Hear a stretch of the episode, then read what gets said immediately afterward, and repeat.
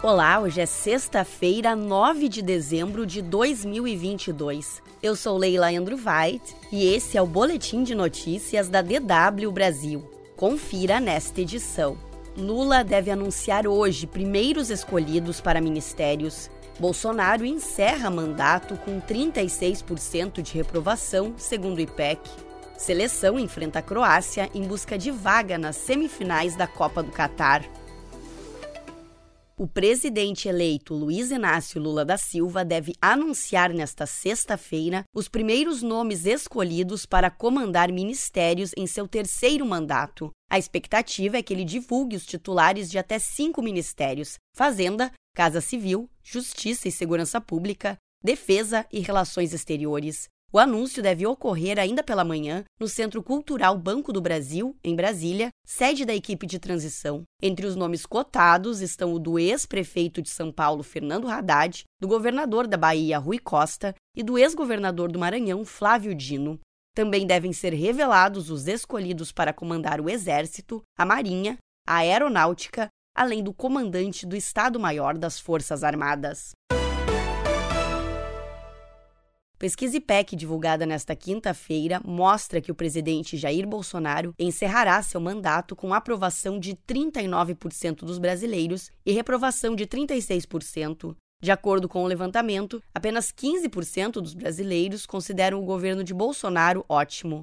Outros 24% disseram que ele faz um bom governo, 23% acham a gestão regular, 10% ruim e 26% péssima. A pesquisa também perguntou sobre as expectativas para o terceiro governo do petista Luiz Inácio Lula da Silva. 18% afirmam que Lula fará um ótimo governo, 32% responderam que será um bom governo, 20% que será regular, 7% ruim e 18% péssimo. O IPEC ouviu 2 mil pessoas em 126 cidades entre os dias 1 e 5 de dezembro. A margem de erro é de 2 pontos percentuais.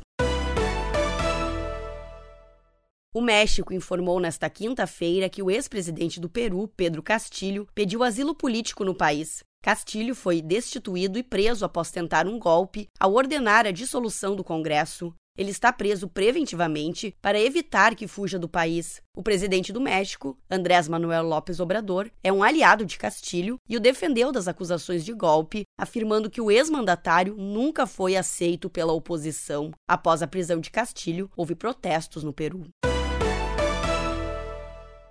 Autoridades ucranianas informaram nesta quinta-feira que as forças russas instalaram vários lançadores de mísseis na usina nuclear de Zaporizhia, na Ucrânia. A informação aumenta temores de que a maior usina nuclear da Europa possa ser usada como base para disparar, aumentando os riscos de radiação. A informação não pôde ser verificada pela DW de forma independente. A empresa nuclear ucraniana Energoatom disse em um comunicado que as forças russas que ocupam a usina colocaram vários lançadores de foguetes perto de um de seus seis reatores nucleares Embora um risco de colapso nuclear seja baixo, já que os seis reatores da usina foram desligados, especialistas consultados pela agência de notícias AP disseram que ainda há possibilidade de liberação perigosa de radiação. A seleção brasileira entre campo nesta sexta-feira, a partir do meio-dia de Brasília, para tentar garantir uma vaga nas semifinais da Copa do Mundo do Catar. O adversário é a Croácia, que foi vice-campeã do último Mundial na Rússia em 2018.